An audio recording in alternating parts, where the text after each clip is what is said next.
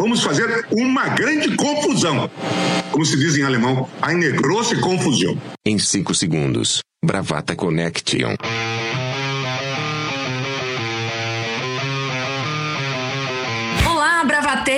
Bravateiros, bravagatos, bravagatas, brava todos, brava irmãos. Estamos aqui depois de um novo ato. Vocês já perceberam que a gente está seguindo um novo rito, né?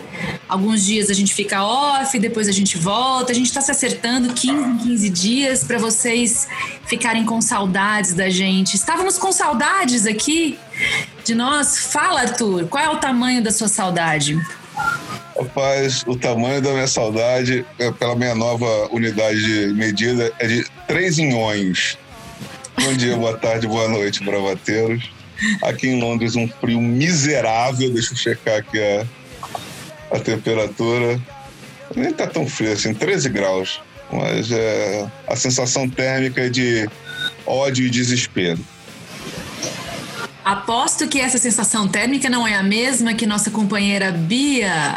Não, tá tudo bem. Aqui já entramos no famoso para ninguém inverno amazônico, uh, no qual não faz frio, obviamente, mas chove todo dia, é, o que ameniza bem a temperatura. Então não estamos no sofrimento do calor, aquela coisa de 36, 37 graus. Aquele calorzinho úmido, aquele que a roupa não seca no varal. Uma beleza. As plantas estão felizes. E suas plantas, Juca? Conta pra gente. Olha, as minhas plantas estão, como todo mundo, sobrevivendo nesta quarentena, né? Como o nosso último episódio. É, aqui em São Paulo, 20 graus, vejo aqui no meu celular, tempo chuvoso. Temos hoje um assunto trepidante neste Bravata Connection. E não podia ser diferente. Essa semana a gente vai falar de eleições. A gente gosta pouco de falar sobre política. E as nossas eleições, como foram adiadas, dá tempo da gente falar das eleições dos outros. Portanto, vamos falar das eleições dos americanos.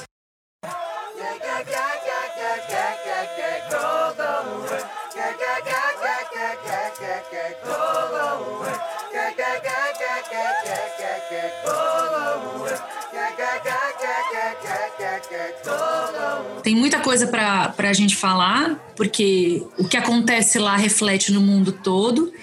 E, obviamente, que esse ano que vai acontecer lá vai refletir bastante no Brasil, porque nós temos aqui o Sabujo, o cão não favorito do Trump, porque o Trump é um dos presidentes, dos últimos presidentes, todos tiveram cachorro, menos o Trump. O Trump tem um cachorro aqui no Brasil. Para começar o nosso papo, a gente precisa entender o contexto que as eleições acontecem. Ela é bem diferente de como acontece no Brasil. Um voto, uma pessoa, um voto. Lá a gente tem uma, uma questão federativa e eu vou pedir para o Juca, o nosso professor, explicar aqui para gente o que, que acontece por lá, Juca. Laura, não se inspire em Donald Trump, sem fake news. Eu não sou professor. Temos que manter a credibilidade desse podcast. É, quando a gente decidiu esse tema do Bravato, a gente achou por bem tentar é, explicar é, de uma maneira que não fosse muito maçante, muito é, professoral, embora a Laura tenha me chamado de professor, é, o sistema eleitoral americano que é um sistema diferente e estranho para nós, porque ele não reflete a totalidade dos votos, que é a realidade brasileira e da maioria das democracias. Uma cabeça, um voto, um eleitor, um voto, somos votos e está decidida a parada.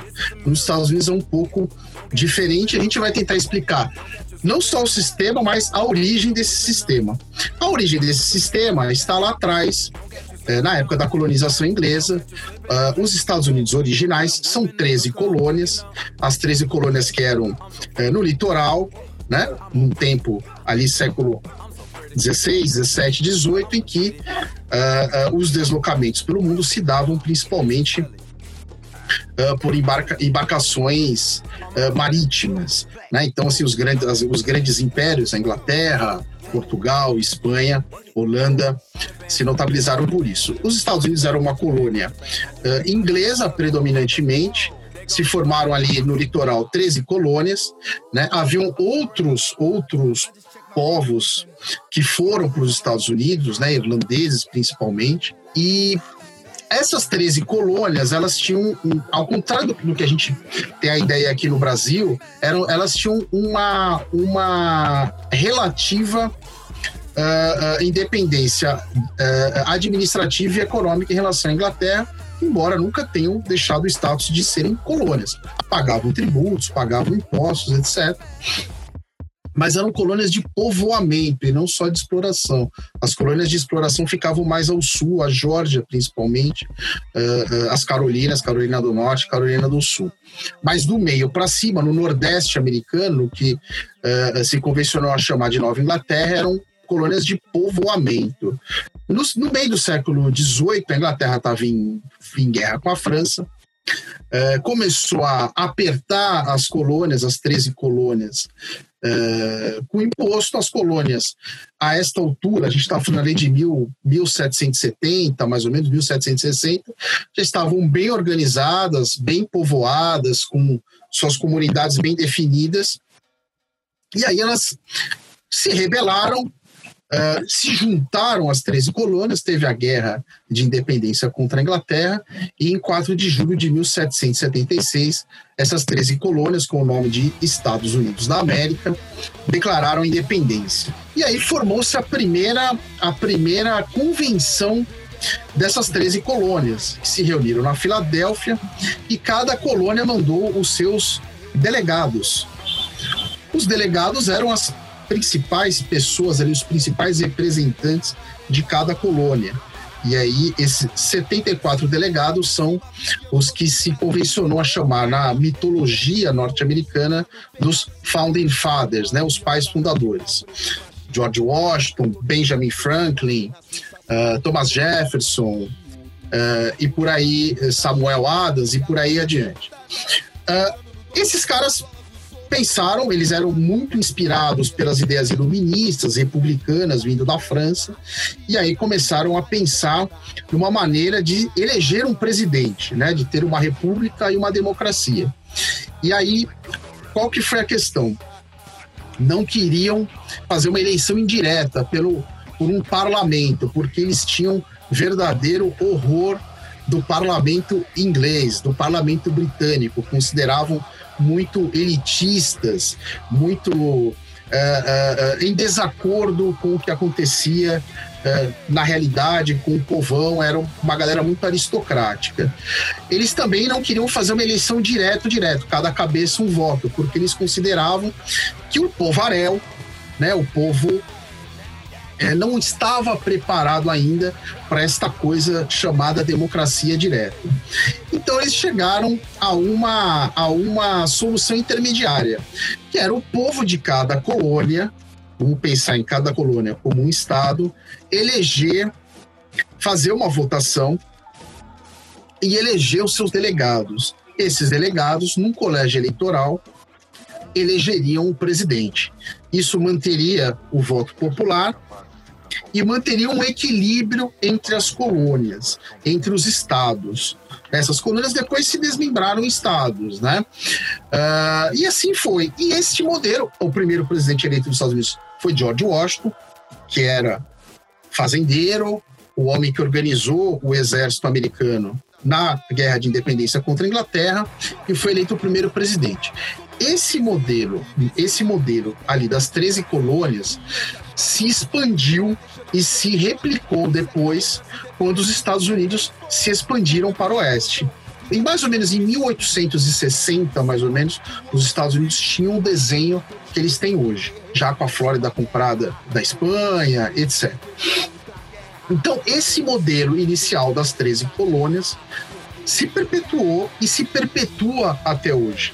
Cada estado tem os seus delegados. Esse número de delegados na eleição presidencial, para ser estabelecido, é um pouco complicado. É, basicamente é o tamanho da população, mas não só isso.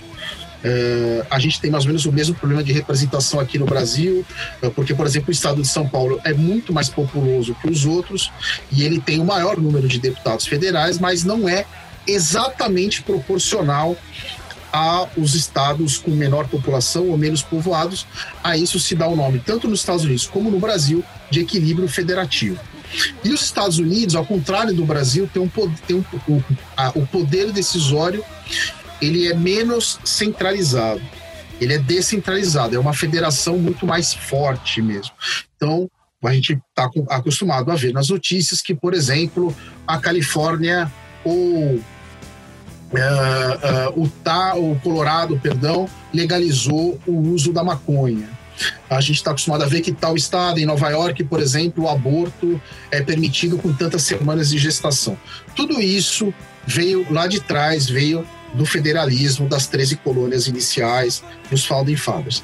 E assim nós temos os, uh, o sistema eleitoral americano até hoje. 50 estados, uh, cada estado tem um número de delegados, mais ou menos proporcional ao número populacional, mas não só isso. Uh, os estados menores e menos povoados, eles têm sempre um mínimo de três delegados. Vermont, por exemplo, um estado que tem 600 mil pessoas só, 600 mil habitantes, e tem apenas três delegados, em comparação à Califórnia, que tem, sei lá, acho que quase 20 milhões de habitantes e 55 delegados. Então é, é, mais ou menos por aí. A proporcionalidade é essa e a origem desse sistema tão, tão estranho para nós, tão complexo, está lá atrás, uh, na fundação do país, nas 13 colônias. Excelente explicação, Juca. É, a gente tem aqui algumas semelhanças, embora essas diferenças sejam gritantes, a gente deturpou um pouco esse conceito do federalismo, né? Porque nós somos uma federação também e a gente tem algumas deformações que não seguem a, a risca é, como é nos Estados Unidos.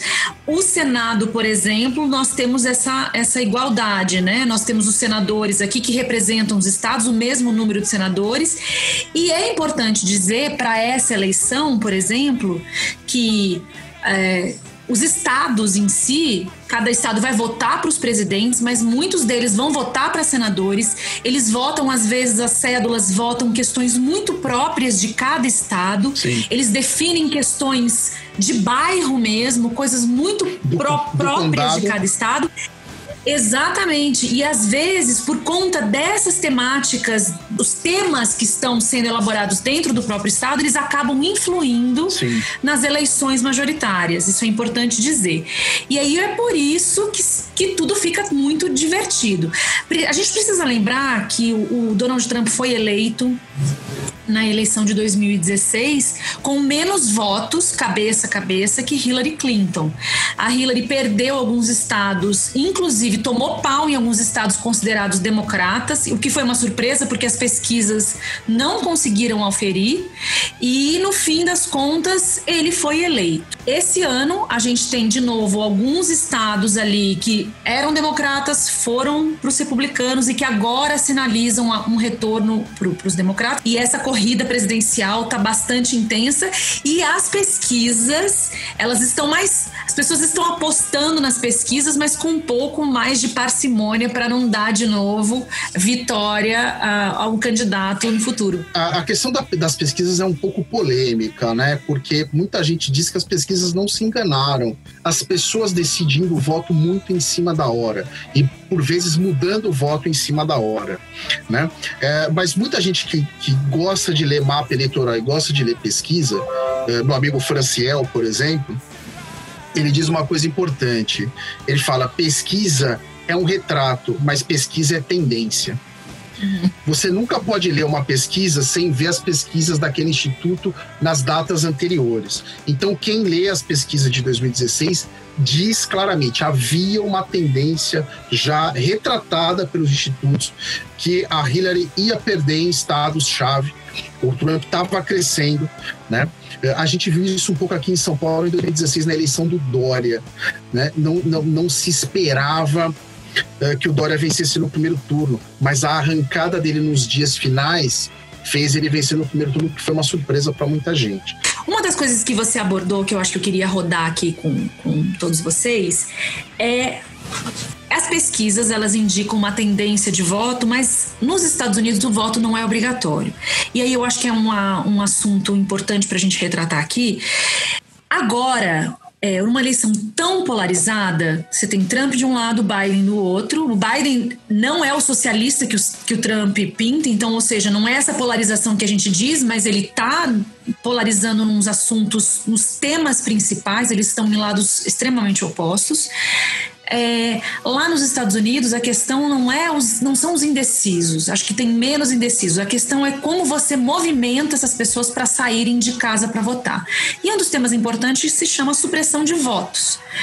Você tem é, o voto pelo correio, que já está sendo alardeado pelo Trump como algo que foi sempre ele teve os votos do correio dele, os democratas votam mais pelo correio. Você tem um coronavírus hoje estimulando que as pessoas não vão às urnas, então, portanto, usem o correio. O Trump já está ali levantando uma bola para judicialização, tanto o early voting, acho que é, é como a supressão de votos, né, que já estão antecipando essa judicialização, dizendo: ah, os votos que chegarem aqui depois do dia 6, depois do dia 5, depois do dia 4, os estados estão decidindo, porque eles já sabem que isso vai dar rolo porque vai ter muito voto pelo correio, os votos vão ser contados depois. Então, Bia. Não, então, é, isso é muito curioso. Né? É outra das grandes diferenças da, da, das eleições deles para as nossas, né? É, esse early vote, esse voto antecipado, o poder. Não é um dia de eleição, né? Como a gente tem aqui. É, e o que é muito peculiar dessas eleições, que, que todos os jornais vêm, vêm, vêm noticiando, é que nunca houve tantos votos antecipados na história das eleições. Né? É, então, até hoje, esse é dado de hoje, mais de 80 milhões de americanos já é, enviaram ou foram pessoalmente é, é fazer a sua, a, o seu ato cívico, né? Foram para a festa, da, participaram da festa da democracia. Né? E isso é muito mais do que, do que foi nas eleições da Hillary e do Trump. E isso contando que a gente ainda tem aí é, cinco dias de votações pela frente, né? É, e, e, assim, nesse momento, o movimento dos early voters, né? Está sendo de fato uma predominância é, dos democratas. Eles fazem um levantamento assim das pessoas que são filiadas, né, aos partidos. Então essa predominância está sendo dos democratas é, mais cinco dias de eleição ainda é muita água para rolar, né? Mas se contar que contando numa, numa eleição que não é obrigatória, né? É, e já tem mais de 80 milhões de votos, é coisa pra caramba. Então, por isso o estímulo tão grande que, que as campanhas estão sendo vá votar, vá votar, porque de fato é uma eleição que pode é, direcionar aí o futuro, décadas e décadas de futuro, não só dos Estados Unidos, como de vários países como o nosso, né? Porque, enfim, os Estados Unidos são ainda a economia que dita as cartas é, no mundo, né? É, pode ser que um dia vire para a China isso daí, mas por enquanto ainda não é. Não só a economia, como a geopolítica, né? Não, sim, a cultura, tudo. enfim. É, a questão da geopolítica é interessante, e a gente vai abordar isso daqui, é, porque o Trump ele faz uma introspecção geopolítica, digamos assim, né? Os Estados Unidos ele é um player, sempre foi multicultural a partir da Segunda Guerra Mundial. As iniciativas dos Estados Unidos sempre foram de diálogo e de e negociação entre todos. Os Estados Unidos ele tem uma questão interna é, e que o Trump assume como um líder que vai, que, que tem o bordão do American First, e ele volta toda a economia e todo e, e tudo que toda a política para dentro como se ele pudesse salvar os Estados Unidos do resto do mundo. E ele quer então fazer todas as negociações é, comerciais com os outros países para eliminar o déficit, como se as negociações comerciais fossem só sobre déficit superávit. E foi com esse bordão que ele ganha a eleição nos, em 2016 e que agora ele tenta também imprimir de novo: eu sou o outsider, o American First e coisas que não deram certo, e ao mesmo tempo outras questões estão ali demandando do Trump, como o coronavírus e como os protestos por questões racistas. Primeira coisa, antes de começar, só pegando uma frase que você falou, eu nunca tinha pensado nesse, sobre esse prisma, mas a verdade é que Bolsonaro é o vira-lata caramelo do Trump, né? Porque você falou desse detalhe. Não, e... pera lá. Respeita ao vira-lata caramelo, que é o melhor cachorro pelo amor de Deus. Com todo respeito aos vira-latas caramelos, a gente não quer ofender. Máximo, no máximo, o Bolsonaro é um dálmata, que é um cachorro burro. Não. Não, não, não, não, não. Vamos respeitar Eu não aceito. Vamos respeitar os cachorros. E se os cachorros os processarem, eu vou testemunhar a favor deles. O Bolsonaro é um rato. Temer não tinha time de futebol e Trump não tem cachorro. Então ele tem o rato que é um Bolsonaro. Tinha uma história, Bem lembrado. Tinha uma historinha maravilhosa do Clinton. Tô atravessando, mas enfim, não posso deixar. O Clinton não tinha cachorro, né? O Clinton tinha gato. E aí eles encomendaram umas pesquisas de opinião e não pegava muito bem, arrumaram um cachorro pro Clinton. Aí aparece o Clinton na capa da Time com o cachorro tal. A família Clinton. Bom, falando sério agora, o que acontece é o seguinte: a gente fez um programa, acho que uns 20 programas atrás, assim, daqueles da série do coronavírus que a gente falou. E uma das esperanças que a gente tinha é que o coronavírus trouxesse essa razão para o nosso país, para o Brasil. É, o que infelizmente não aconteceu. Porém, nos Estados Unidos, baseado nisso que você falou lá, do fato do Trump ele ter criado todo um ambiente, todo um factoide do Make America Great Again, o coronavírus ele começa a destruir essa essa imagem. Até porque os Estados Unidos, ao contrário do Reino Unido, ao contrário do Brasil e de vários países que enfrentaram crises homéricas de coronavírus, os Estados Unidos não têm sistema de saúde público. Então a destruição foi muito pesada, porque você não tinha o sistema de saúde público, mesmo que você queira sucatear o sistema de saúde público, como os conservatórios querem fazer na Inglaterra, no Reino Unido, e o, o eu nem sei como eu chamo aquele grupo de pessoas que está no poder no Brasil quer fazer com o SUS. É, eles, é, mesmo apesar deles, o, o, sistema público de saúde resiste, resiste muito forte. Os Estados Unidos não têm essa benesse. Então, o Trump foi, ele foi uma vítima do coronavírus. Assim, os pulmões eleitorais de Trump foram fatalmente comprometidos com isso. Essa foi a primeira questão. Ao mesmo tempo, veio o caso de Jacob Blake, e aí o coronavírus deixa o rei nu. E o caso de Jacob Blake ele começa a ser é, virar um, um, escândalo nacional e muitos, muitos atores, quando eu falo atores, são pessoas super importantes em vários é, segmentos, começam a se manifestar contra o Trump. A eminência parda disso é LeBron James, porque ele é o maior atleta de todos os tempos no basquete, assim.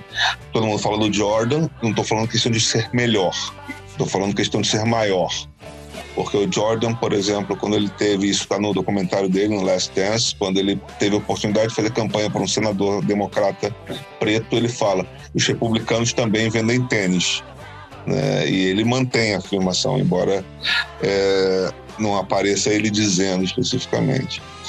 Mas o LeBron ele não teve medo de assumir suas posturas e posições é, desde sempre. É, esse caso do, do, Jacob Blake, ele cresce e aí uh, atos de, de, de, rebeldia e de protesto em Portland e em vários outros estados. Depois nós temos o caso do. Oh, meu Deus, deixa eu ver se eu lembro o nome dele. George Floyd. O primeiro é o George. Não, eu confundi. O George Floyd é o primeiro, do assassinato, que é o do I Can't Breathe. E depois a gente tem o Jacob Blake, que é o de sete tiros. E nesse caso do Jacob Blake, a NBA está já na bolha de, de, de Orlando. E aí o time do Milwaukee Bucks, que é da, da, da região onde, onde Jacob Blake vive, ele se recusa a entrar em quadro. Então a NBA faz uma greve para todos os jogos. E basquete nos Estados Unidos é futebol no Brasil, né? Aquilo gera os holofotes. E o Trump tenta bater de frente com aquilo. E isso começa a se espalhar. E aí que chega na NFL, e aí você vê como é que os ventos mudam. Em 2016, o Trump é eleito, Colin Kaepernick se ajoelha e ele é defenestrado da NFL. Hoje, uma grande maioria dos jogadores da NFL se ajoelha. Embora, infelizmente, Colin Kaepernick não tenha voltado ainda ao time e ele tem mais bola do que muitos quarterbacks que estão jogando lá. É, e além disso, tem o caso da Breonna Taylor, também todo que foi morta em circunstâncias muito mal esclarecidas. Esse apoio começa a pipocar outros é, esportistas, como Lewis Hamilton, que é super ativista, encampam isso. Hamilton subiu com a camisa da Brianna Taylor. Quem matou Brianna Taylor no pódio da Fórmula 1? Justiça para Brianna Taylor. É, atores e atrizes que nunca tiveram participação política decidem botar a cara porque é um momento muito importante. The Rock, Jennifer Aniston, o Brad Pitt, que narrou a campanha, outros que são ativistas de longa data também. E todo esse movimento para evitar, como a Bia falou antes, da supressão de votos, para influenciar no, no, no, early voting, para não deixar que o Trump permaneça. Porque, na verdade, o Trump ele é a confirmação do experimento que acontece no Brexit, que é aquela questão do Bannon, Cambridge Analytica.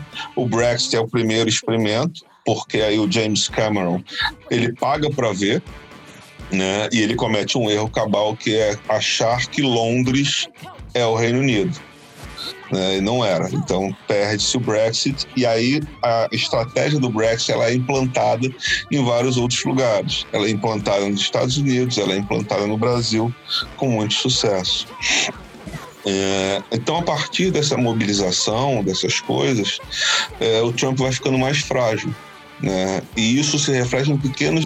O primeiro debate, Trump versus Biden, é briga de condomínio. E de Trump versus Biden e Jojo Todinho versus Biel na Fazenda, o nível ali de, de violência verbal intelectual é mesmo porque é briga de condomínio. Né? O segundo debate, muito por causa da âncora, que foi espetacular, aí você tem um nível de, de, de qualidade das perguntas e, e, respostas, entendeu?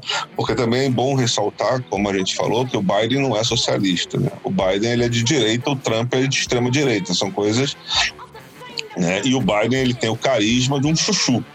Né, né com todo respeito aos chuchus que já sofreram com comparações com Geraldo Alckmin, coitados, mas enfim. A sorte que Biden hoje tem um molho chamado Kamala Harris, que é uma mulher extremamente carismática, competente, que sabe falar. E eu acho que o reflexo do, do debate dela com Mike Pence, no qual ela brilha, né, um debate que é muito igual, assim, as atuações são regulares, mas nas intervenções dela não é o conteúdo apenas, mas é o modo como ela se posiciona e se porta perante Mike Pence. Eu acho que fortalece Biden perante o Trump no, no debate.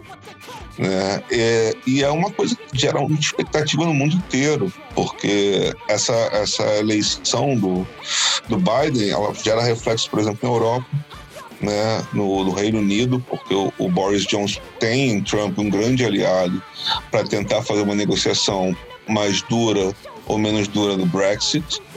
Né? O Brexit está indo como a gente já imaginava que ele está indo ladeira abaixo, né? O Jeremy Corbyn, que era um idiota, hoje, hoje, hoje a gente está gravando hoje, quinta-feira, foi suspenso pelo Partido Trabalhista por, por práticas antissemitas, por não responder duramente a, a criticar as práticas antissemitas. Ele foi substituído pelo Keir Starmer, que é um líder muito mais eloquente, muito mais astuto e esperto do que o, o Jeremy Corbyn. E aí, se o Trump perde essa eleição, fatalmente o Boris Johnson vai ficar numa posição ainda mais frágil do que ele já tem, porque ele já está sendo extremamente questionado pela, pela condução do, do da economia e tudo mais no, no nos momentos de Covid. Então é, é, uma, é uma eleição que é o castelo de cartas, né? A primeira carta para onde cair, ela vai definir o futuro de vários outros valetes, damas e não digo reis, porque hoje em dia é um negócio mais decorativo, mas valetes damas e ases pelo mundo afora. É com essa deixa, Arthur, que eu vou pedir para a Bia fazer um panorama um pouco das relações internacionais, especialmente no que acontece no Brasil. É, a gente já falou aqui, e eu acho que você se posiciona muito bem em relação ao experimento Steve Bannon que está acontecendo em alguns lugares no mundo.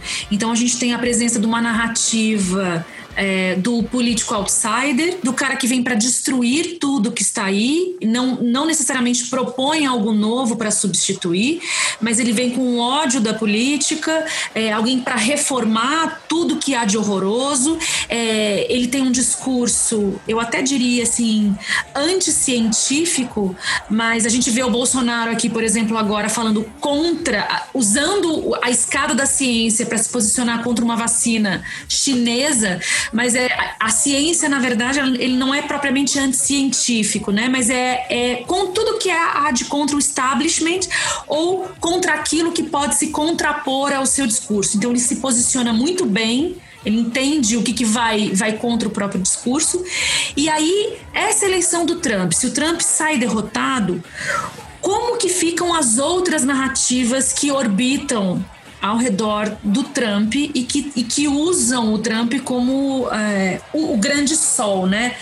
Não, você resumiu o, o Trump é, é a ruptura, né? Ele veio para romper, né? É, várias coisas, relações. É o famoso a favor do contra. Né? E o Bolsonaro segue a mesma linha, né? É, essa relação é muito mais interpessoal, Bolsonaro, Trump, do que é, Brasil, Estados Unidos, né? Então é muito é, o ratinho lambendo o rabo do, do outro, né? Então, com uma, uma possível e não é, descartada vitória do Biden, é, apesar de que, que é, eu creio que todos nós que, que estamos aqui no campo progressista das ideias, nos apoiadores da ciência, do, do bem-estar social, da justiça social, estamos torcendo para que isso aconteça. Isso vai representar para a gente é, mais aí alguns anos de pé na lama, né? Porque vai acabar com causando, provocando no Brasil um isolamento maior ainda, né? Porque o, o, o Bolsonaro, né, sendo aliado e seguindo é, rezando na cartilha do Trump, desse afastamento, das, das da, por exemplo, da economia chinesa, é, nessa negação da ciência, é, no abandono da, do, das práticas de, de, de proteção ambiental, é, de proteção social, de proteção às minorias. É, tudo isso quando uh, se o Biden se o Biden ganhar haverá um retorno dos Estados Unidos né, o, um, um analista político até fala que ele crê que no dia seguinte, se o Biden ganhar, no dia, no dia seguinte à posse, os Estados Unidos voltam ao Acordo de Paris e anulam a saída dos Estados Unidos da OMS, retornam imediatamente a, a fazer parte da, da é, do grupo de países né, que, que uh, apoiam, que trabalham com a OMS, enfim. É, e isso vai representar para a gente um isolamento cada vez maior. Né? Então, a gente vai sair um pouco do pesadelo dessa, dessa jornada de direita, de, uh, de aniquilar direitos, de aniquilar justiça social. Entretanto, a gente vai estar tá ilhado aqui na nossa, na, na nossa pequena narrativa que ainda temos aí alguns anos a seguir com ela. E isso o que, que vai representar? Ou, assim, o Bolsonaro, ou ele vai é, dar um passo para trás e se moderar um pouco, o que é questionável, não sei se, se né, não se sabe, né, eu não, longe de mim ser, querer fazer qualquer análise política, mas é questionável se ele vai tomar esse caminho de um pouco mais de moderação para poder começar um diálogo com os Estados Unidos né, recomeçar um diálogo com os Estados Unidos, ou então ele vai se radicalizar cada vez mais e se ensimesmar mais ainda na sua ilhota é, de, dessa, de construção da direita. Né? Projeto é... Arábia Saudita de biquíni. Também é uma visão interessante. É, mas é isso. E, e, uma, das, uma das coisas que vai nos, nos afastar mais dos Estados Unidos, desse diálogo com os Estados Unidos, que pode nos deixar na geladeira é, com a vitória do Biden, é justamente a nossa relação com as políticas ambientais, né? Que isso é uma coisa muito que ele que ele bate muito, né? A proteção é, da Amazônia, ele, ele tem um plano de, de redução de, de, de emissão zero de carbono para daqui a 15 anos, né, no qual ele prevê uns investimentos aí de, de, da ordem de trilhões de dólares. Aí sim, trilhões de dólares, de, de, diferente do nosso ministro da Economia que fala em trilhões sem, sem é, de uma forma um pouco irresponsável, mas enfim. É, então, mais do que mais, essa vai ser, esse vai ser o ponto em que para nós vai estar tá muito, muito difícil traçar um diálogo né, manter um diálogo com os Estados Unidos. Então, o nosso arremedo de, de Ministério de, eh, de Relações Exteriores né, atual é, vai ter que uh, trabalhar muito mais para retomar esse, essa relação, esse contato, essas parcerias, essa parceria é, com os Estados Unidos. Né? Então, torcemos para que o Biden ganhe? Torcemos, mas temos que nos preparar porque vai ser pesado para a gente também esse clima. Isso, isso pode representar aí, é, não sei se liter, talvez literalmente sanções econômicas, mas no mínimo muito mais isolamento, porque quem, vão, quem, quem poderão ser nossos aliados é, no futuro próximo, né? Ninguém relevante. Polônia, Hungria. Quem é Polônia, Hungria no jogo do bicho, né, da geopolítica internacional? Turquia, né? Enfim.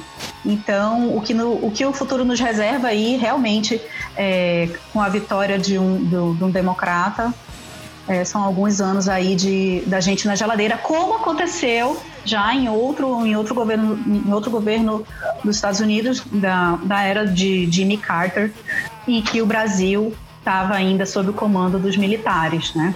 E que o, o foco do, do, do, governo de Jimmy Carter era justamente é, a, os direitos humanos, e o que, o que não acontecia no Brasil. E o Brasil ficou um tempo na geladeira, e é o que pode acontecer com a gente novamente. Entretanto, a gente está num momento de uh, que a gente já está numa situação econômica, uma, uma situação de parceria comercial complicada, é, e isso só tende a piorar. Entretanto, seguimos torcendo para o Biden. Bia, você colocou super bem. É, tem uma, uma aforisma que já foi dito em outras eleições: é economia estúpido, que é o que define muito as eleições dos Estados Unidos e que também vai ditar um pouco as relações entre Brasil e Estados Unidos. A gente vai ter um endurecimento na, no discurso dos americanos caso Biden vença para as políticas de meio ambiente, mas a gente tem um 5G aí pingando e a China querendo entrar e os Estados Unidos fazendo de tudo para colocar os pininhos aqui no território brasileiro. Então a gente tem aí é, algo para se negociar e, independentemente do vencedor dessas eleições, tanto Biden quanto Trump, eles vão se posicionar dessa mesma forma, porque é tá, a gente é o quintal deles e nesse jogo do War não pode, gente, eles não podem perder. É, eu, eu queria pegar alguns ganchos do que o Arthur falou e do que a Bia falou, né? É, até a Bia se refere ao Trump e ao Bolsonaro como direita, e não, é extrema direita, né? A direita é, é, Sim, é, extrema direita.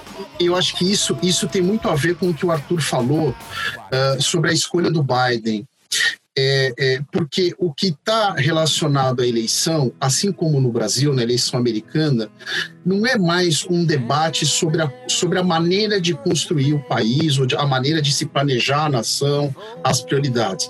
A gente tinha aqui no Brasil aquelas discussões independência do Banco Central, uma economia é, mais ortodoxa, mais desenvolvimentista. Esse debate caiu por terra na eleição do Bolsonaro, assim como na eleição do Trump também nos Estados Unidos. O, o, o Trump é um isolacionista, por, por, por definição. Né?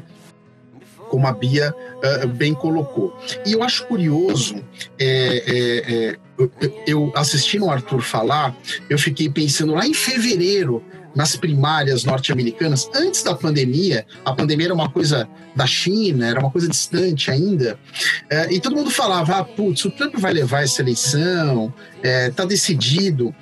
E a pandemia, é, como o Arthur fala que os Estados Unidos não têm é, sistema de saúde, a pandemia é mais cruel para o norte-americano médio, para o cidadão comum, porque ele, ele, afeta o gasto da família com remédio, com tratamento, com a dívida no hospital, com o seguro saúde.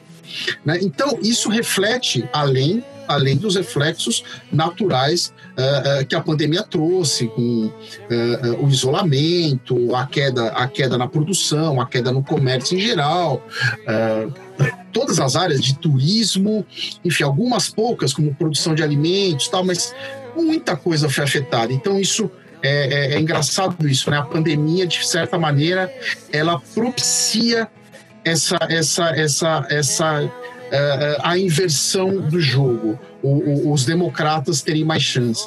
E aí acho que é uma outra questão que o Arthur, que o Arthur fala também, Uh, que é a escolha do Biden. Uh, a escolha do Biden, a resposta do Trump, principalmente para os conflitos do Black Lives Matter, é uma, é uma resposta uh, não de um líder que tenta pacificar a nação, ainda que baseado muitas vezes no discurso uh, uh, mais hipócrita, um pouco mais conservador.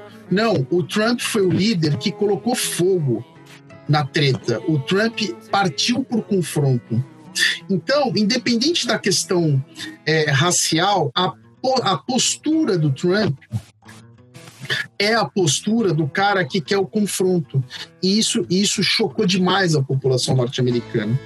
Né? Você, não sei se vocês se lembram, mas ele, ele chegou a, a dizer que o, o, o, colocaria o exército nas ruas e o, o, o general responsável, eu, eu, esqueci o nome do cargo nos Estados Unidos, uh, mas seria o, o, o, equivalente ao comandante-geral do Exército no Brasil. Ele disse: não, senhor, o papel do Exército não é esse.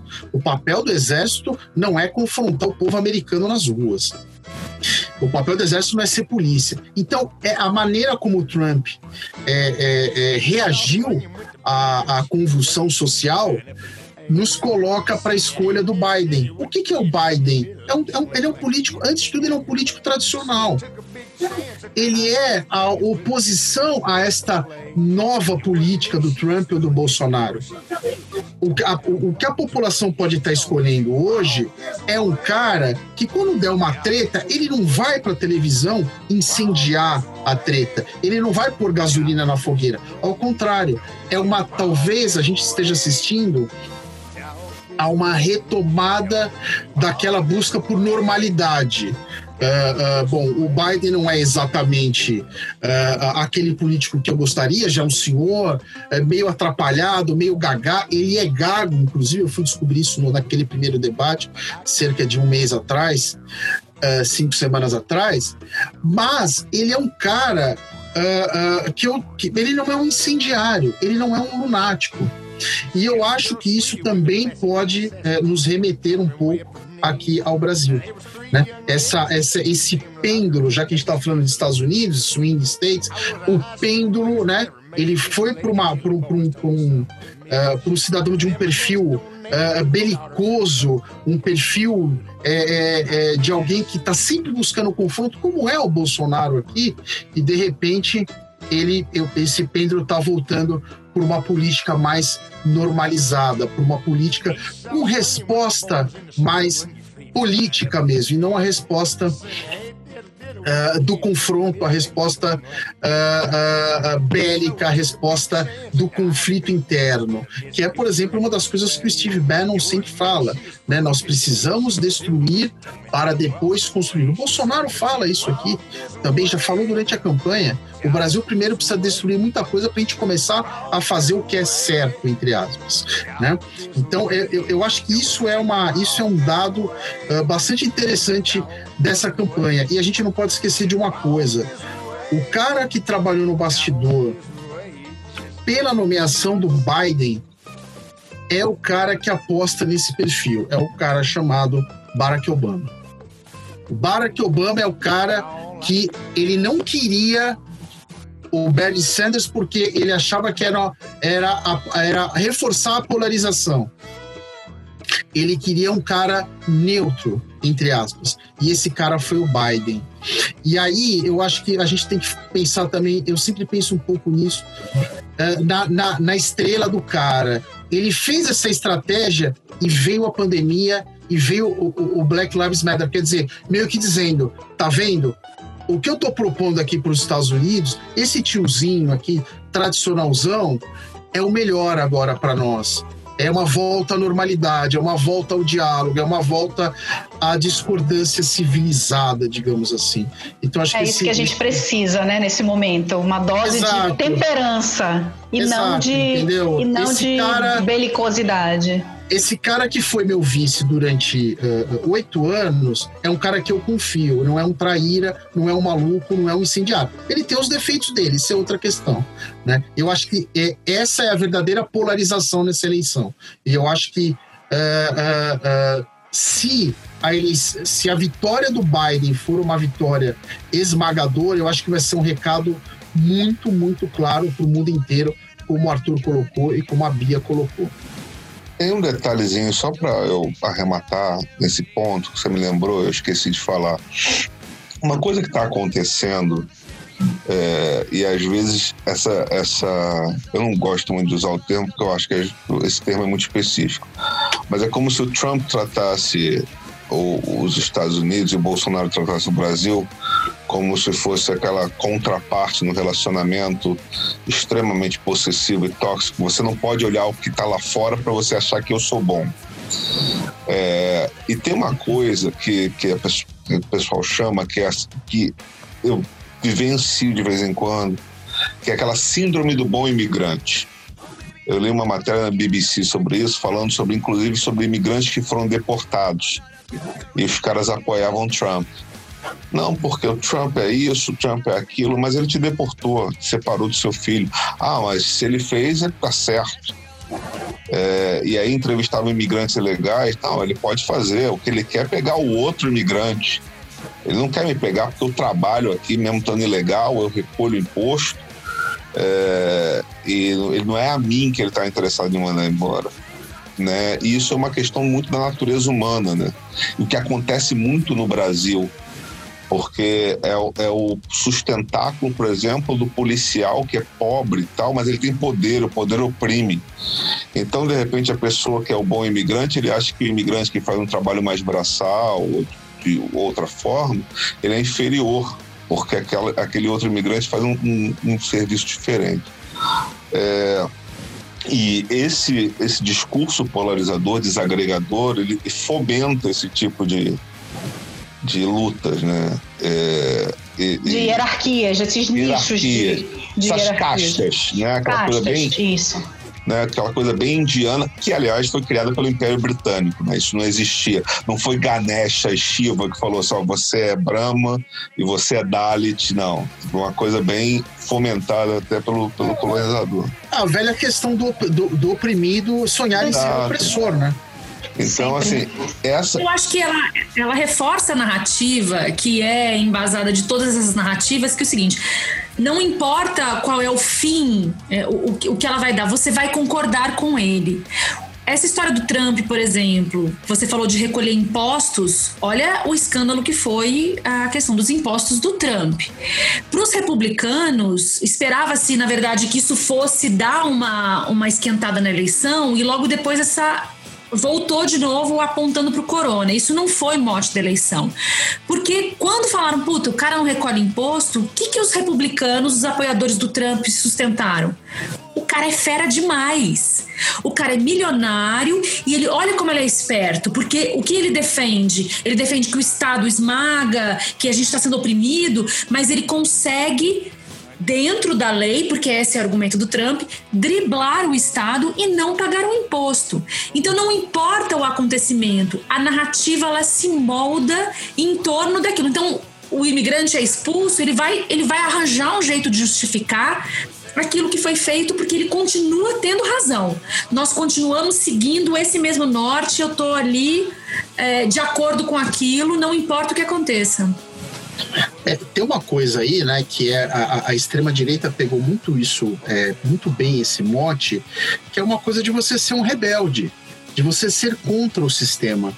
O Trump, num dos, num dos debates, ele é perguntado sobre a questão do imposto e ele fala, ele fala claramente, eu, como todo mundo, quero pagar o menos imposto possível. Ele fala claramente isso, porque ele está falando para um público é, é, que, tá, que, que é isso que você falou, enxerga ele, pô, esse cara é um cara bom. Esse cara fugiu das rédeas do Estado. Esse cara fugiu da fiscalização. Esse cara tem um mérito. E aí pouco importa, pouco importa é, se isso é legal ou ilegal. É uma mensagem de que ele consegue driblar o sistema. É uma mensagem de que ele é um rebelde, de que ele, uh, ele, ele ele não é uma ovelha que abaixa a cabeça e vai na direção do rebanho. Ele faz o contrário e por isso ele é admirado. O Bolsonaro tenta emular isso o tempo inteiro aqui no Brasil. Né? A, gente, a gente testemunha isso o tempo inteiro. Eu só queria só falar uma coisinha do Bolsonaro que a Bia abordou muito rapidamente. A gente tem, acho que tem que ter uma questão, uma distinção muito forte sobre a figura do presidente e sobre o governo. Isso está ficando cada vez mais claro aqui no Brasil. É, sem dúvida nenhuma, a análise da Bia é perfeita, o isolacionismo do Brasil. O Brasil não tem o Brasil não tem poder para bancar esse isolamento. Essa é a questão. Então, o que eu espero caso Biden ganhe? O Bolsonaro ladrando uma coisa e o governo fazendo outra. Porque o Brasil depende dos Estados Unidos, como depende da China. E isso está muito claro, inclusive no governo dele agora. Ele continua com umas posturas anti-establishment, ah, vacina, tudo conversa. O governo está na mão do centrão. É. é. Eu acho que a felicidade começa a bater a nossa porta com uma derrota do Trump, muito embora o Brasil possa sair perdendo, porque o alinhamento não é um alinhamento de Estado, é de governo, como foi falado aqui, vai forçar, de certa forma, o Bolsonaro jogar outro jogo. Sim, Porque claro. o, o, Trump está dois anos à frente do Bolsonaro. Não deu certo. O que eu, eu li uma análise muito interessante a respeito disso é que esses outsiders que chegaram ao poder chegaram com esse discurso de destruição, só que agora eles são governo fica muito incoerente você continuar pregando essa mesma narrativa, assim como o, o, Trump. O Trump dizer eu quero pagar menos impostos, estando ele à frente do próprio Estado você, por mais que alguém, que todo mundo aplauda, você vai ter um cara que vai olhar e falar, mas porra, cara, assim, o que ele paga menos, eu, eu tô recebendo a menos também. Porque é o Estado, todos os benefícios que eu possa aferir do Estado, eu, eu vou aferir menos porque ele está pagando menos. E o que não foi explorado, muito tristemente, mas foi mais ou menos, que é o seguinte: o Trump pagou menos imposto porque ele está falido. E aí começou a ser explorada a história dele tá pedindo dinheiro para a China, tá pedindo dinheiro para a Rússia e tentaram fomentar assim esses essas essas narrativas e que se for cavar, a gente vai achar, porque a gente sabe que o Trump é sujo. É, isso pegaria mal com os republicanos. Mas não deu tempo, porque o coronavírus voltou. É. E, e, e, de fato é uma pauta. Um outro negro foi assassinado nos Estados Unidos, de novo está sendo pauta.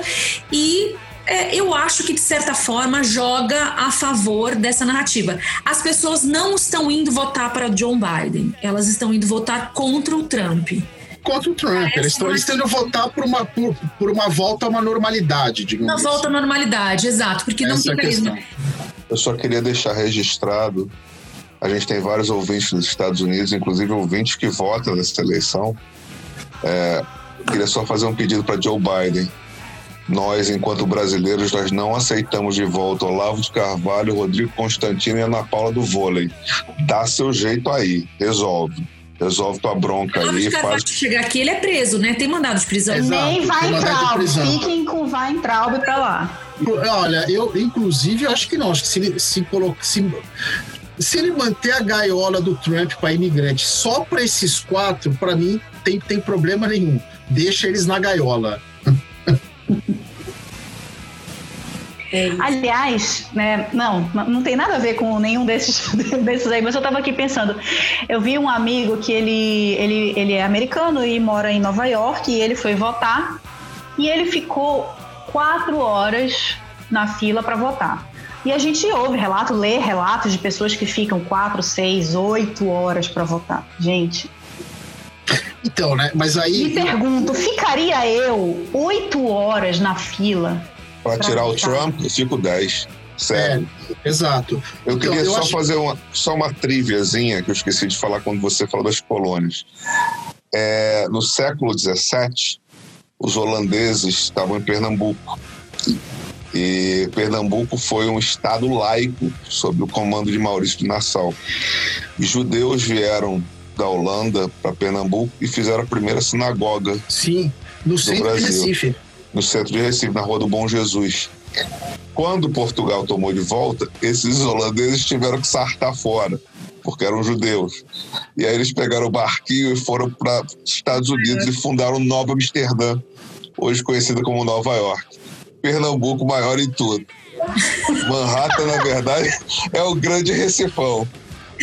Aliás, aliás, tem um filme sobre, sobre Nova Amsterdã que é Gangs de Nova York, Bárbaro. do Maravilhoso. Martin Scorsese, um filme de uns 20 anos atrás, com o Leonardo DiCaprio, ainda bem jovem. e é um Nossa, filme tem 20 fantástico. anos. Se fosse Se refilmado 20, hoje em dia, mais. anos. Se fosse refilmado hoje em dia, o grande vilão não seria Daniel Day-Lewis, seria Lunga, para mostrar que Pernambuco é melhor em tudo. Garo Pereira estaria no lugar de, de Daniel Day-Lewis em Gangue de Nova York.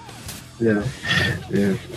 Mas é, o, o- o Arthur, eu acho que isso Olha, que você tinha. Gangues de Nova York tem 18 anos, tá quase lá, É. já poderia votar. É um filme só de, é, é, ele foi- é um filme é um filme feito logo depois do 11 de setembro. Isso eu tinha tinha certeza absoluta. Mas o, o Arthur, quando você fala, quando você falou dos imigrantes, é, eu lembrei muito da questão da Flórida e de uma palavra que é essencial para entender a eleição norte-americana, que é a demografia. Né? Quando a gente falou do Texas no começo é, do programa, do episódio, a demografia do Texas está mudando nos últimos 20 anos. Então, isso, o Texas, que é um estado eminentemente republicano, o Luiz Fernando Veríssimo tem uma frase ótima: os Texas, o Texas são os Estados Unidos dos Estados Unidos. Né? Então, mas hoje há uma possibilidade real do Biden ganhar no Texas, o que era impensável, né? E na Flórida é muito é muito interessante isso porque a Flórida é um estado pêndulo, porque é uma mistura tremenda. Os latinos votam democratas, mas a maior comunidade latina, que é a cubana, volta volta, Volta, republicano. É, é, é, é uma é uma coisa muito louca, né? Você pensar é, é, nos Estados Unidos nesses termos, é porque lá atrás, voltando à questão lá da, da colonização, os Estados Unidos e falando até de gangue de Nova York, você lembrou dos holandeses, os Estados Unidos são um país de imigrantes. Sempre foram e sempre serão. É, é, assim, é impressionante essa. Claro, tem uma grande influência inglesa, evidente, irlandesa, principalmente, os católicos irlandeses, que por conta da reforma protestante, os católicos ingleses, que foram muitos para para a Inglaterra, para os Estados Unidos, para Nova para Nova Inglaterra, etc. Mas essa coisa, é, o americano ali do meio oeste pensar, não, nós somos os originais. Original o quê? É um país de imigrante. É como o Brasil sempre foi um país de imigrante, continua sendo.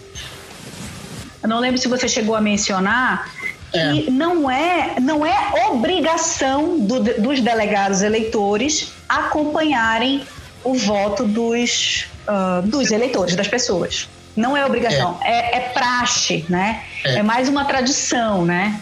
Então, É, mas não- que pode acontecer isso do- do- dos, dos, dos delegados eleitores não, não acompanharem ah, É. o voto do, Mas isso dos seria um eleitores. colapso na democracia, né? Pode, Ia pode acontecer. sururu na casa de Noca, mas pode acontecer. Isso e, é, é só para a gente explicar, né? O, o, o- até, até a gente está baseado, até aproveitando esse gancho da Bia, dá até para explicar também por que o total de votos não significa exatamente a vitória na eleição.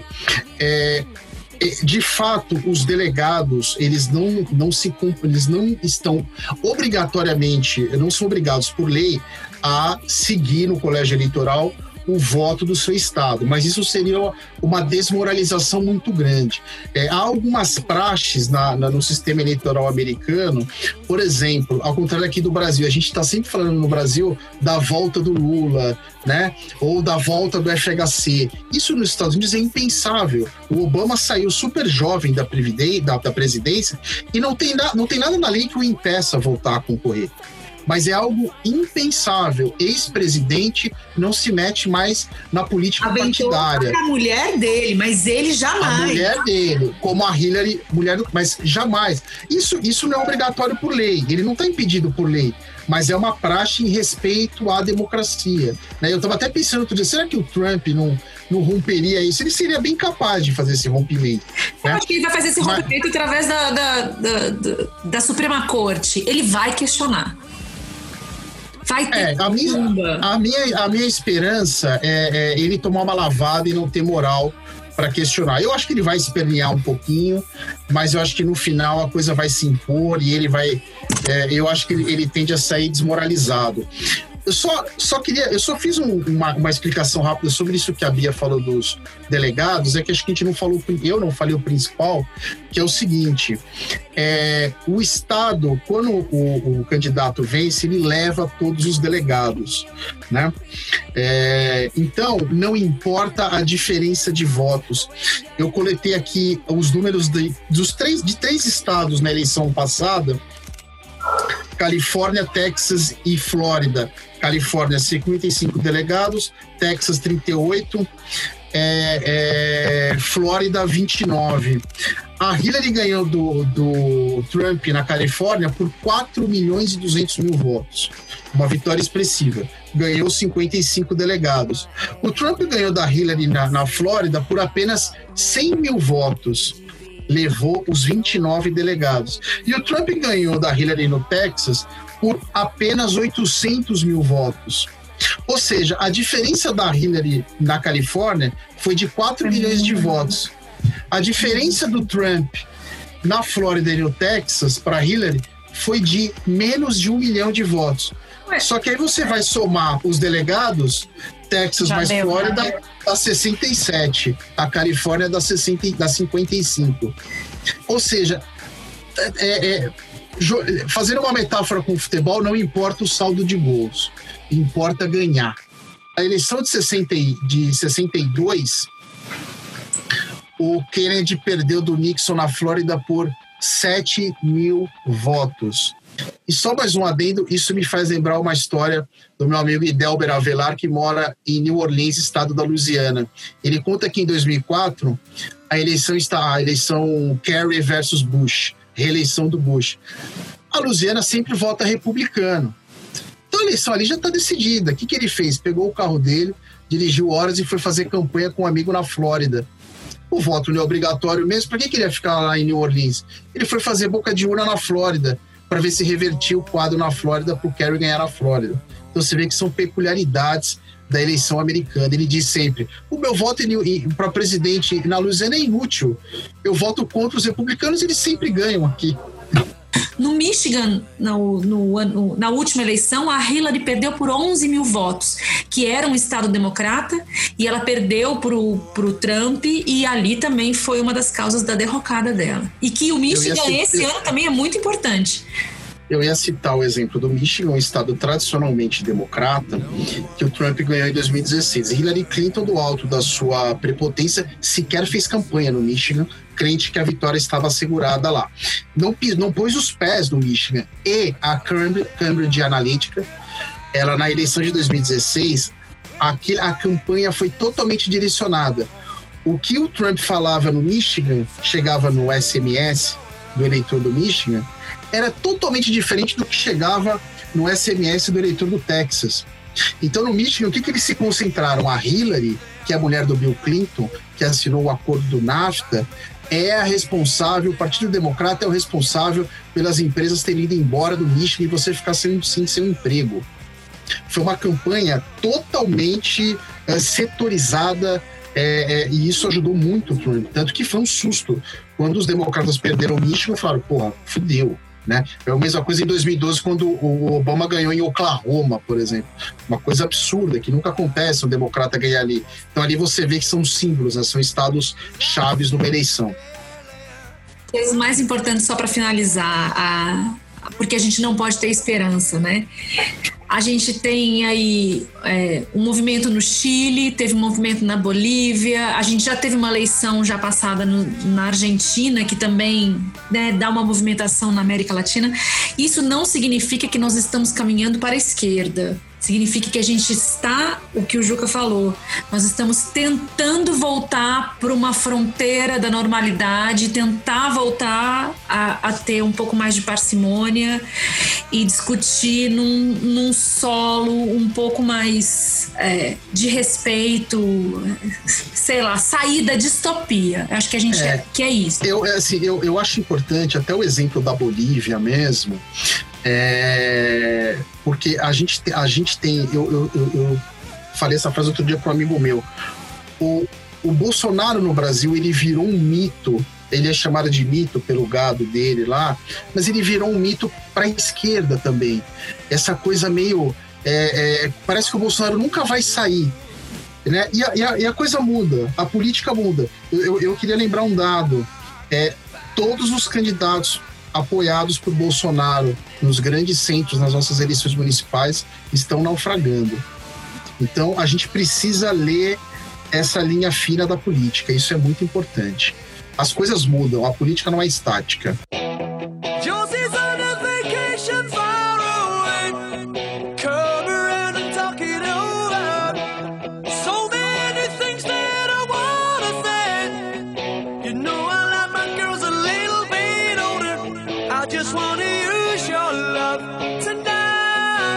Pessoal, essa semana o Fab Four tem uma proposta com base num tweet de Sacha Baron Cohen, que foi criticado por Trump após o seu filme Borat 2. Diz que ele nem achava o Borat tão engraçado e o Borat disse para ele também que nem achava o Trump tão engraçado. Inclusive, Mr. Trump, em janeiro de 2020 você vai estar desempregado. Venha para mim porque eu gosto de bufões para interpretar os meus piores personagens. E ofereceu um emprego ao Trump. Nós quatro vamos aqui eleger um emprego para Mr. Trump? Olha, essa questão realmente me fez pensar. E Donald Trump, a gente tem que reconhecer algumas coisas. Ele é picareta, ele é um bom comunicador, para não dizer que a gente só critica, ele sabe se comunicar, diferente dessa besta fera do Bolsonaro. Ele é um cara de televisão, inclusive. Ele é misógino, ele é racista, mas tem uma outra certeza sobre o Trump que é o seguinte: Donald Trump e sua cor alaranjada. Então, baseado nessa certeza, nessa coisa imutável de sua personalidade, o próximo emprego de Donald Trump será o de garoto propaganda de bronzeamento artificial. Aquele bronzeamento jateado que o cidadão fica bronze Muso da Cupertone. Não, Cupertone não, é bronzeamento artificial mesmo. O cara fica laranja, laranja bronze. E ele vai fazer sucesso para um público aqui brasileiro, aqueles velho, velha que vão na Paulista defender é, intervenção militar, eu tenho certeza que uma empresa brasileira contratando o Trump, esses velho, velha vão estar no dia seguinte fazendo esse bronze, esse jateamento, esse bronzeamento artificial para ficar laranja Trump. Bia, qual é o emprego pro Donald Trump? Donald Trump não tem outro emprego que não seja abrir uma igrejinha, que eu até já tenho um nome, Holofotes de Jeová, fica aí se ele quiser comprar né? Para iluminar. O Juca falou, ele é picareta, ele é bom de comunicação, é mau caráter, é misógino, é racista. Gente, monta uma igreja, vai, ele vai, né, reerguer o império dele com uma igrejinha aí em qualquer bairro na nossa nação. Arthur Crispim. Eu sou a favor da justiça social. Vou pegar o mote do Juca o meu emprego para Donald Trump ajudaria muita gente das classes média, média baixa, classe baixa, por que não classe média alta, que é o seguinte: Donald Trump ele tem aquela cor alaranjada que é a cor do macarrão à bolonhesa, do resto do macarrão à bolonhesa do Tupperware. E quando você come, ele fica aquela cor assim, fica no Tupperware. Então ele tinha que ser controle de qualidade do Tupperware para evitar que o Tupperware fique com aquela cor assim. Se o Tupperware sobreviver ao Trump, ele é um Tupperware perfeito para ser utilizado. Bom, eu pensei, eu fui muito, assim, fiquei com pena de Donald Trump, ele precisa continuar nos holofotes, e eu quis beneficiar um outro candidato que a gente não falou, Kane West, o louco, que está aí com o seu nome em algumas das cédulas em alguns estados. É, Donald Trump vai ser relegado a, ao esquecimento. Kanye West vai abraçá-lo, vai levá-lo para a casa das Kardashians. E todo fim do programa das Kardashians, Donald Trump vai ficar ali para depois ser veiculado em todos os Instagrams.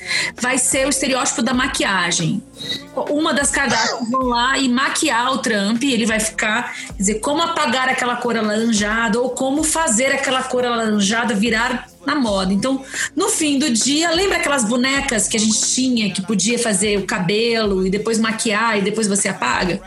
Esse vai ser o emprego para Donald Trump. Crianças, temos dicas? Temos dicas. Temos Vamos lá, dicas. Qual é a sua? eu tenho duas. Uma é o seguinte: é, uma é o Futebol Feminino, Futebol Feminino Club, é uma iniciativa das meninas do Joga Amiga.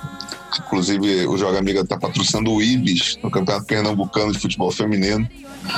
E elas estão fazendo uma plataforma que vai servir para financiamento coletivo de times femininos. É um projeto que está é, no início ainda, vai, vai crescer, mas a gente vai colocar o link aí, vocês podem acompanhar e por que não contribuir para essa iniciativa que é muito legal.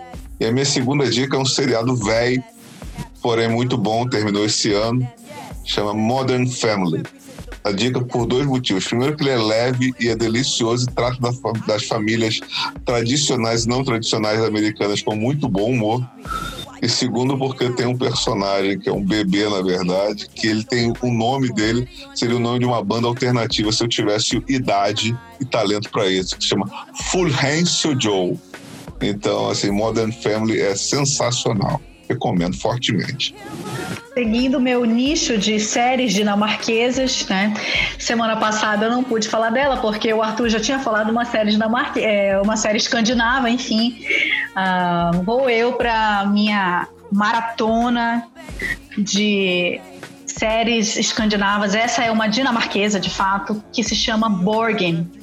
É, ela foi é uma série antiga. Ela foi gravada em 2010 é, e é justamente uma série uma série sobre política, né? Uma série bem interessante sobre é, o dia a dia e as nuances políticas da, que se passam na Dinamarca. É, a protagonista é a primeira-ministra e, e, todo o diálogo dela entre, entre os partidos e o vai e vem da, da, da uh, de, da construção do partido em um, em um, em um país que é parlamentarista. Uh, enfim, e é muito interessante. Fora que, diferente do finlandês, o dinamarquês é bem legal. Assim, é bem legal que a gente entende uma coisa ou outra. A gente não fica completamente boiando. Completamente, mas a gente boia. E é bem bacana. É isso aí que eu recomendo. Borgen. Eu tô assistindo também, Bia, e eu costumo dizer que é um House of Cards civilizado. Gente, é muito, é muito fofo. Os dramas, os dramas políticos da Dinamarca. Gente, que coisa não, eles fofa. Têm ética. É muita ética. Cards é não muita passa. ética. Eu fiquei emocionada. Emocionada. Primeiro mundo é, é outra muita, coisa, né? Muita sensibilidade. Juca. Eu separei duas dicas que tem a ver com esse episódio.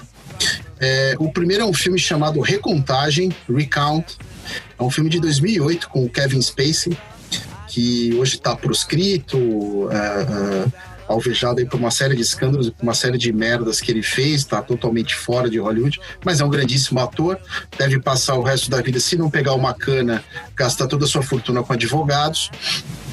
Mas é um filme muito legal, o Recount, Recontagem, que é uma dramatização uh, da eleição Gore versus Bush de, do ano 2000.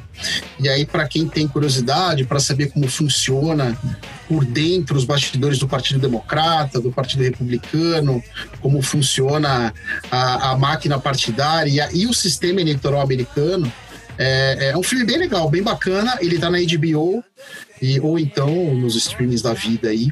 É um filme bem bacana. E eu queria recomendar um disco é, de trilha sonora para a próxima terça-feira, 3 de novembro, que é o Americana, do meu ídolo Neil Young com a Crazy Horse, em que eles gravam gravaram só músicas tradicionais é, dos Estados Unidos do século XIX.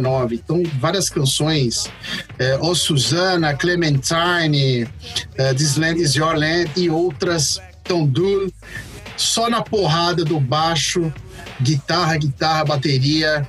É sensacional, será minha trilha sonora para a próxima terça-feira, que espero eu termine com eu abrindo uma cerveja para comemorar a vitória de Biden e a derrota de Trump, principalmente.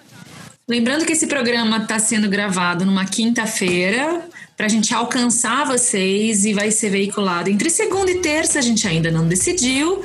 Então, e provavelmente na terça nós não saberemos ainda quem vai ser o presidente dos Estados Unidos. Talvez a gente tenha alguns indícios, mas a gente vai abrir uma cerveja de qualquer maneira, porque a esperança a gente precisa cultivar. No nosso coração, Biden já ganhou. No nosso coração, ele já está eleito. Já está eleitíssimo, Por mim, inclusive. Terminava agora as eleições e contavam os votos que estão já depositados. Apita, juizão. Apita, Apita. juiz, é isso mesmo. É isso. Eu vou indicar um que vai simbolizar vários. Eu vou indicar, a minha dica é Sacha Baron Cohen. Assim como Rick Gervais, ele mora no meu coração. Que homem maravilhoso. Eu assisti o Set de Chicago, que ele faz alguém. É muito louco como ele escolhe os personagens quem ele vai fazer. Ele tem uma identificação, ele consegue entrar. É um filme. é, eu gostei bastante, assisti com os meninos, mas eu assisti com os meninos o Borá 2 e eles urraram de rir, assim como eu. Quando eu vi Borá 1, na- do alto da minha ingenuidade, eu morava em Santos e furei, saí da faculdade e eu tinha uma babá e, portanto, falei, não, eu vou pro, pro cinema. E eu escolhi o filme mais, ele né, olhei e falei, nossa, que filme cabeça, porque a sinopse do filme era documentarista cazaquistão vai aos Estados Unidos para entender a cultura do Ocidente. e eu entrei no filme achando que era super cool. Sério. E eu demorei um pouco para entender o que era o Borá. E eu fiquei apaixonada pelo filme. E eu achava muito difícil que um Borá 2, principalmente depois, porque todo mundo já conhece figura tal, é, pudesse fazer o mesmo sucesso. O filme, ele vem num timing muito bom. Ele dá aquela zoada básica com Giuliani, com Mike Pence. Ele desfila fantasiado de Ku Klux Klan dentro da, de uma convenção dos republicanos. É, ele, ele é muito bom. O, o Borá, o Sacha Baron merece tudo. Um grande beijo. Me liga, querido. O, a gente falou do Mike Pence aí, a gente passou ao largo né, do- dos coadjuvantes da eleição, falamos muito rapidamente, mas uma cena bem engraçada que teve na BBC, depois daquele debate dos vice-presidentes, é, a BBC criticou o debate, dizendo que o debate foi um debate morno, principalmente depois do, do primeiro debate entre Trump e Biden, mas aí a BBC abriu uma contagem que tinha uma mosca em cima do Mike Pence.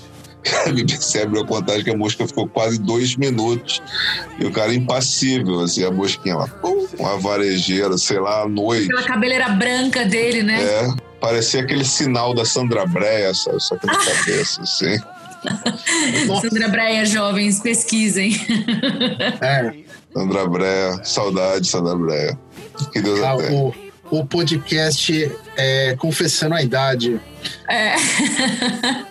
É, Você sabe que Bravata Connection é o podcast número um em asilos, gafieiros, é, né, em todos os, os ambientes, 40, Bingos. 50, bingos. Eu vou Lo- dizer. lo- loja de disco que só velho frequenta. Para Ah, finalizar, uma, uma rápida carta para redação que vem de Barbacena, Minas Gerais. Esqueci de contar para vocês.